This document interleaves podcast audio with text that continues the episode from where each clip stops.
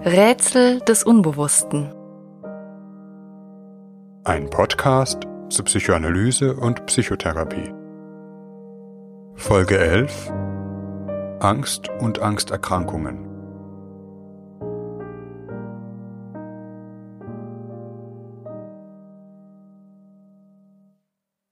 Angsterkrankungen gehören zu den häufigsten psychischen Problemen, wegen derer Menschen eine Psychotherapie aufsuchen. Das Thema ist äußerst komplex, weshalb wir in dieser Folge nur einige eher allgemeine Gesichtspunkte zum Thema Angst und Angsterkrankungen streifen wollen. Während uns viele psychopathologische Phänomene, wie zum Beispiel das Hören von Stimmen oder Wahngedanken, fremdartig und schwer nachvollziehbar erscheinen, ist das Empfinden von Angst etwas, das jeder von uns kennt. Jeder weiß, was Angst ist. Ohne Angst würden wir bedenkenlos über die Straße laufen, uns mit wilden Tieren oder Schlägertypen anlegen, über tiefen Abgründen herumklettern und so fort. Wer keine Angst hat, wird, wie jemand, der keine Schmerzen empfinden kann, ein schweres und vielleicht kurzes Leben haben. Zugleich, wer zu viel davon hat, auch dessen Leben liegt unter einem Schatten. Angst sorgt dafür, dass wir bestimmte Situationen vermeiden. Und dies kann unsere Lebensmöglichkeiten sehr einschränken. Wer Angst vor Spinnen hat, wird nicht in dunklen Ecken fegen. Wer Angst in Menschenansammlungen bekommt, kann nicht mehr einkaufen gehen. Wer große Angst vor Verlusten hat, kann nichts mehr loslassen.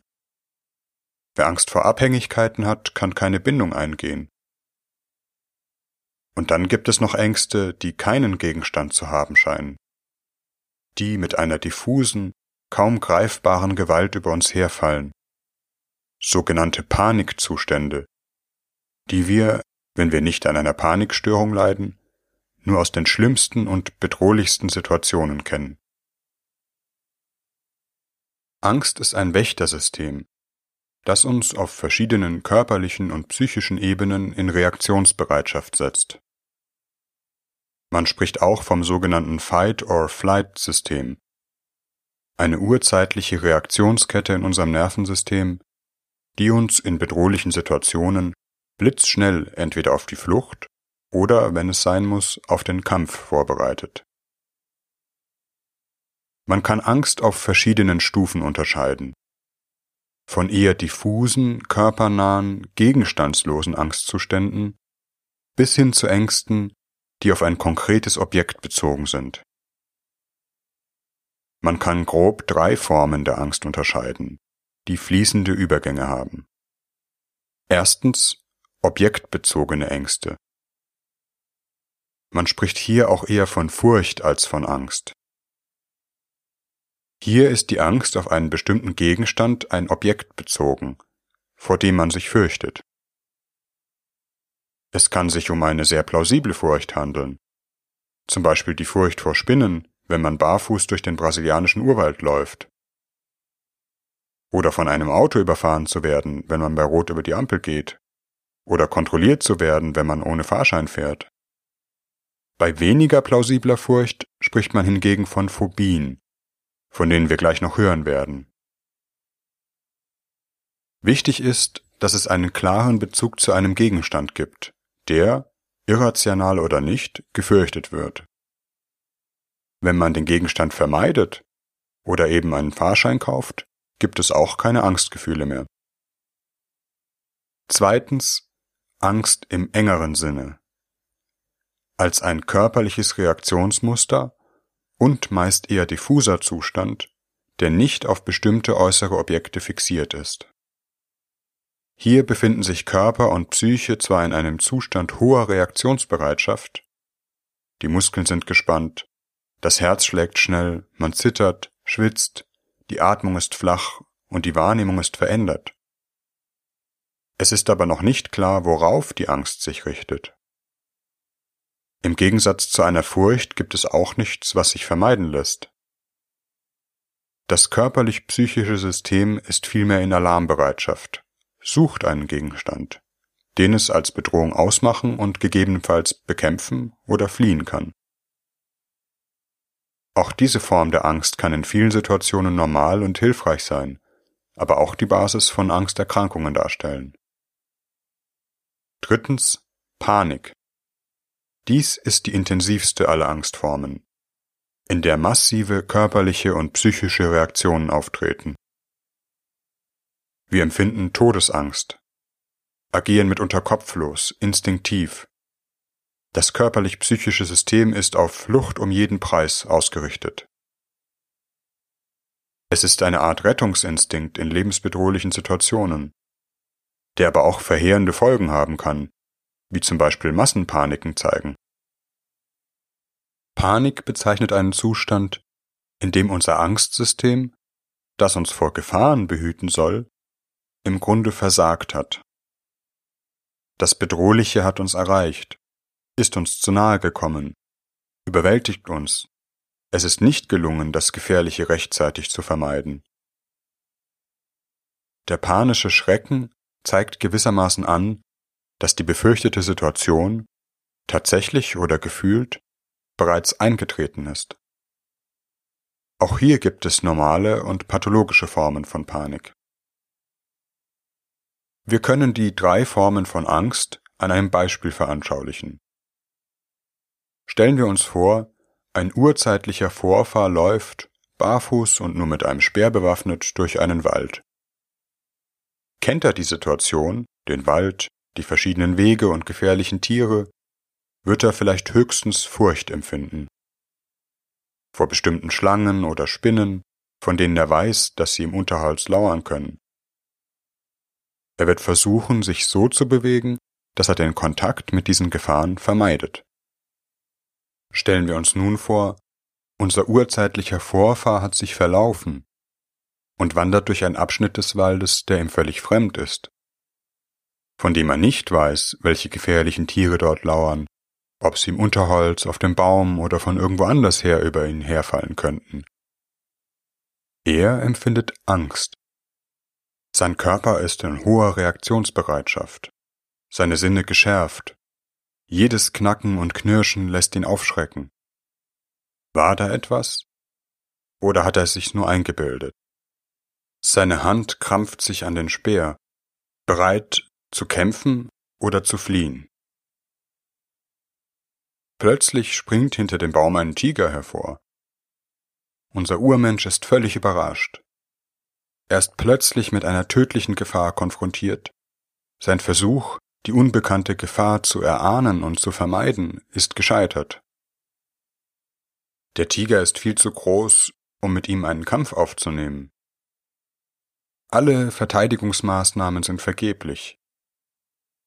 Er gerät in einen panischen Schrecken, flieht Hals über Kopf und kreuz und quer durch den Urwald und muss hoffen, dass der Tiger an diesem Tag schon gut gefrühstückt hat.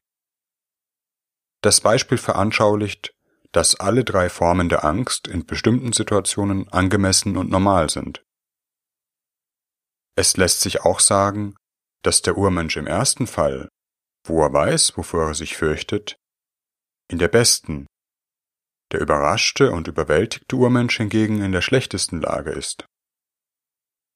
Wir wollen aber einige Jahrhunderttausende vorwärts springen und uns fragen, wie diese Formen von normaler und evolutionär sinnvoller Angst mit den Angsterkrankungen unserer heutigen Zeit zusammenhängen. Alle drei Formen der Angst können pathologisch ausgeprägt sein. Der entscheidende Punkt ist dabei, dass der äußere Gegenstand oder die äußere Situation die entsprechende Angst nicht zu rechtfertigen scheint. Dass sich der Urmensch im Urwald vor gefährlichen Killerspinnen fürchtet, ist keinesfalls krankhaft, sondern eine sehr gesunde Reaktion. Dass wir in unserem Wohnzimmer übernachten, weil im Schlafzimmereck eine kleine Webspinne ihr Lager aufgeschlagen hat, vielleicht weniger. Wir werden sehen, dass die pathologischen Ängste zwar von außen gesehen wenig plausibel erscheinen, aber doch einen inneren, das heißt psychischen Sinn haben. Und dieser ist das Entscheidende, auch zur Behandlung von Angsterkrankungen. Was gefürchtet wird oder Ängste auslöst, liegt im Innern und ist meist uns selbst unbewusst. Wenn wir eine Angsterkrankung haben, fällt uns der Tiger sozusagen aus dem unsichtbaren Dickicht unserer Seele an, während wir den Blick nach außen gerichtet haben. Wir wollen die Ausprägungen von Angsterkrankungen und ihr psychoanalytisches Verständnis nun anhand unserer drei Formen der Angst untersuchen. Erstens die objektbezogene Furcht. Eine anhaltende und ausgeprägte Furcht gegenüber einem Gegenstand, der eigentlich nicht wirklich bedrohlich ist, nennt man Phobie. Dabei gibt es eine ganze Liste von Dingen, vor denen man sich fürchten kann. Spinnen, bestimmte Zahlen, Blut oder dem Papst, die sogenannte Papaphobie. Nahezu jeder Gegenstand kann Objekt einer Phobie werden, wobei es meistens doch bestimmte Dinge sind, die eine hohe symbolische Aufladung und Bedeutung haben, wie eben Spinnen, Blut oder der Papst. Für ein psychoanalytisches Verständnis von Phobien, das ich hier nur streifen kann, ist das Wort symbolisch von entscheidender Bedeutung. Die Entstehungsgeschichte von Phobien ist individuell sehr unterschiedlich. Man weiß etwa, dass bestimmte Klassen von Phobien sich in unterschiedlichen Lebensaltern entwickeln. Tierphobien wie die Angst vor Spinnen etwa relativ früh in der Kindheit. Wichtig ist jedoch, dass an den meisten dieser objektbezogenen Furchtzustände ein psychischer Mechanismus beteiligt ist, den schon Freud beschrieben und der von späteren Analytikern weiter differenziert wurde. Die sogenannte Verschiebung. Dies bezeichnet die Eigenschaft der Psyche, bestimmte Regungen von einem Gegenstand auf einen anderen verschieben zu können. Ein Mechanismus, der schon im Kindesalter eine wichtige Rolle spielt. Zum Beispiel eine feindselige Regung, eine Wut, die ein Kind eigentlich gegen seine Mutter oder seinen Vater hat, richtet es gegen seine Puppe oder sein Spielzeug, die an der Elternstadt geschlagen oder wütend angeschrien, dann aber auch wieder liebevoll und schuldbewusst behandelt wird. Das Kind hat seine Wut von den Eltern auf die Puppe verschoben. Dies vielleicht, weil es zu große Angst hat, die wirklichen Eltern zu verletzen. Oder die Eltern dem Kind gar keinen Raum geben, seine Wut zu äußern, etwa weil sie gar nicht anwesend sind. Die Puppe steht in diesem Zusammenhang symbolisch für die Eltern. Dieser gewöhnliche und häufig vorkommende Mechanismus der Verschiebung spielt nun für viele Phobien eine Rolle. Das gefürchtete Objekt, die Spinne, die Spritze, der Vogel, steht für etwas anderes, vor dem sich eigentlich gefürchtet wird. Dabei gibt es keine allgemeingültige Zuordnung. Symbollehren, in denen die Spinne etwa immer für die Mutter steht, sind psychoanalytische Populärwissenschaft. Wichtig ist, dass das gefürchtete Objekt bestimmte symbolische Eigenschaften hat, die es für bestimmte Ängste besonders geeignet macht. Die Spinne als das listige Tier, das im Dunkeln lauert, seinen Opfern eine Falle stellt, in deren Netz man sich verfängt und ausgesaugt wird.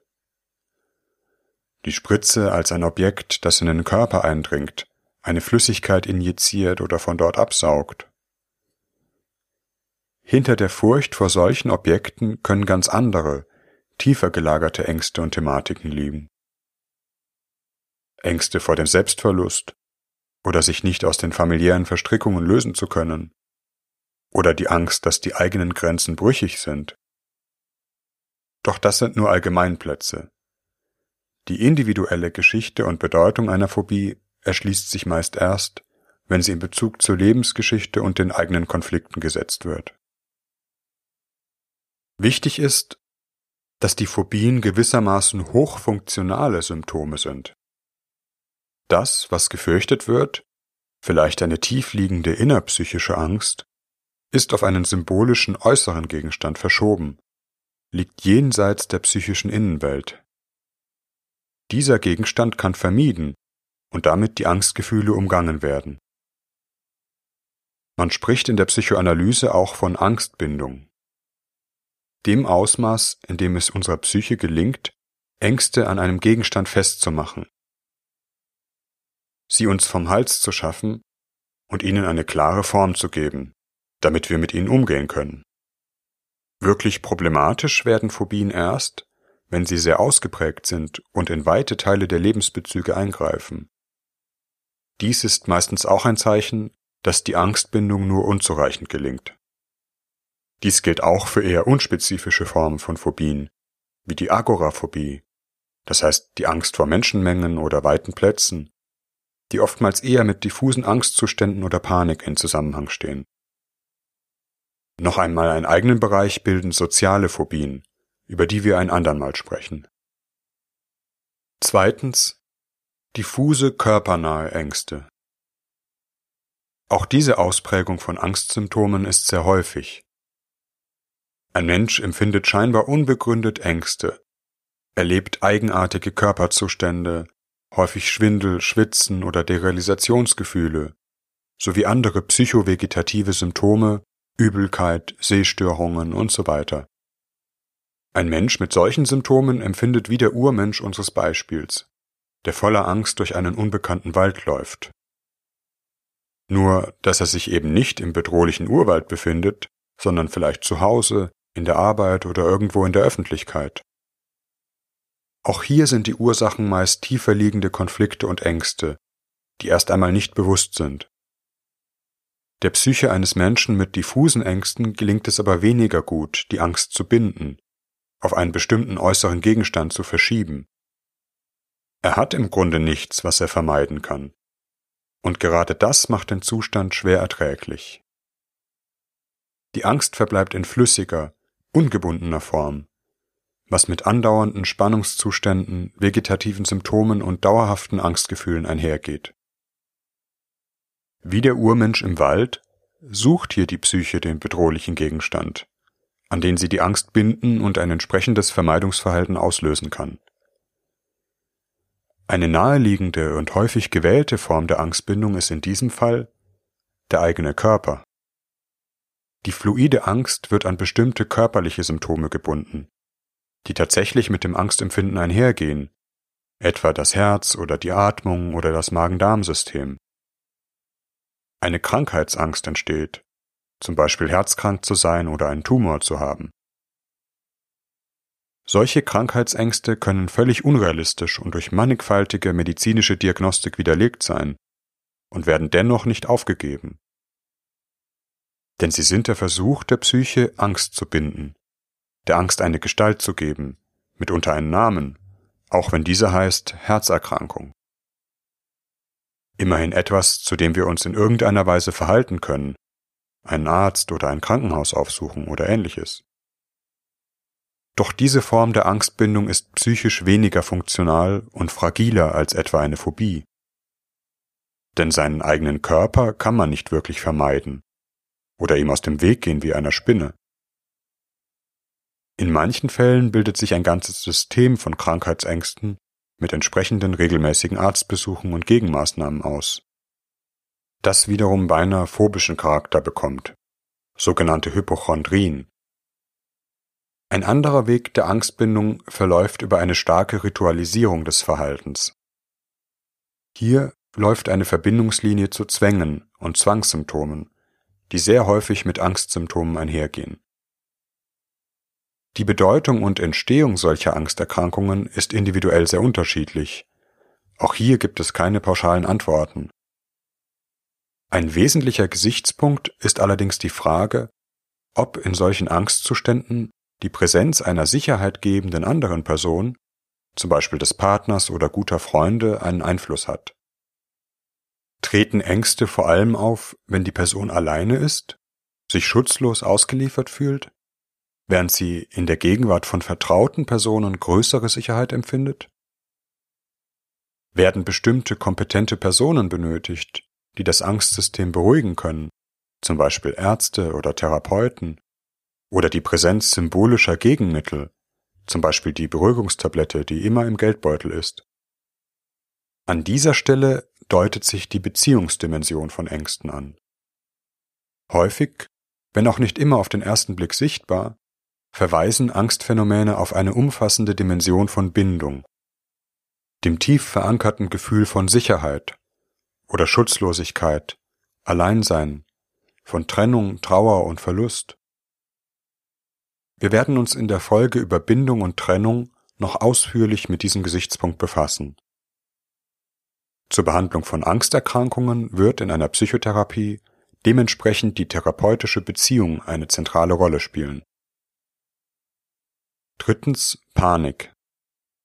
Bezeichnen Phobien eher stabile, diffuse körpernahe Ängste eher fragile Formen von Angstbindung?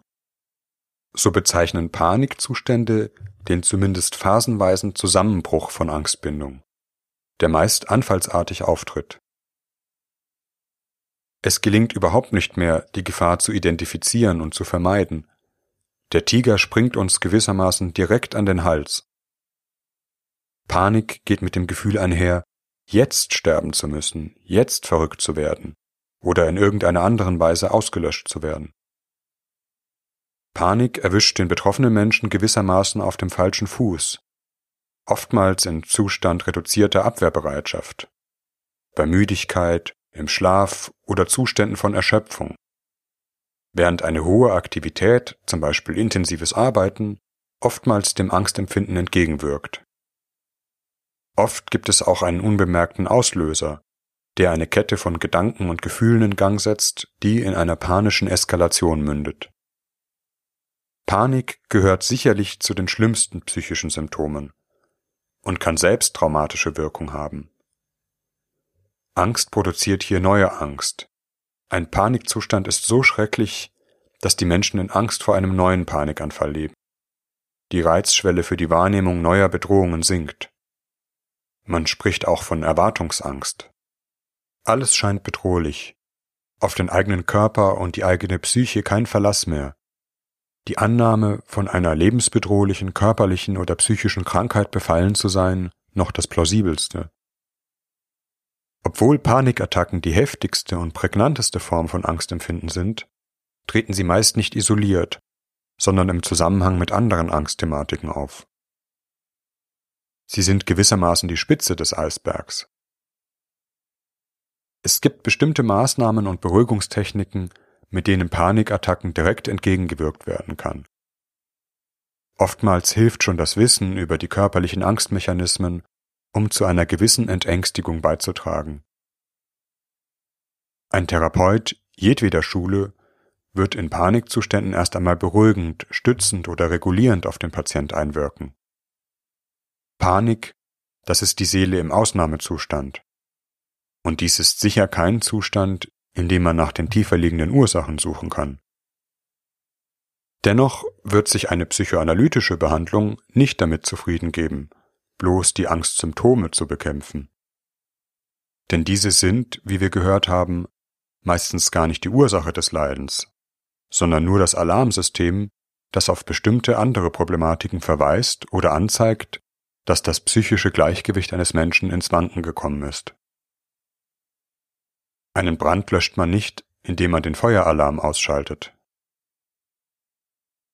Das Hilfreiche sind oft weniger bestimmte Gegenmaßnahmen oder psychotechnische Kniffe, als die Präsenz eines Therapeuten, bei dem die Patienten sich sicher fühlen und der zunächst einmal stützend auf die Angst einwirken kann. Die therapeutische Beziehung und das Verstehen der Symptomatik sind, zumindest in einer Psychoanalyse, der Schlüssel zu einer Besserung, die in der Regel erreicht werden kann.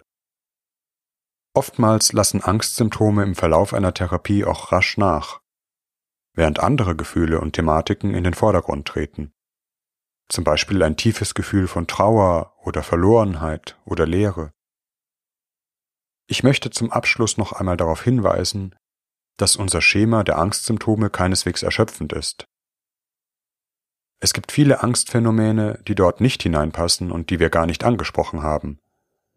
Etwa psychotische Angstzustände oder Scham, Schuld oder Strafängste, sowie Ängstlichkeit und Besorgtheit als überdauernder Charakterzug. Oder Ängste, die ganz allgemein auf Wandel und Veränderung bezogen sind. Die Begegnung mit dem Unbekannten und Neuen, die oftmals an entscheidenden Wendepunkten in einer Psychotherapie eine Rolle spielen. wenn bisherige Formen des Denkens und Erlebens sich allmählich transformieren. Sozusagen die Silvesternacht der Seele. Und in jeder Silvesternacht müssen wir, meist mit lauten Gegenmaßnahmen, einem Gefühl der Bangigkeit entgegnen. Doch davon werden wir an einer anderen Stelle etwas hören.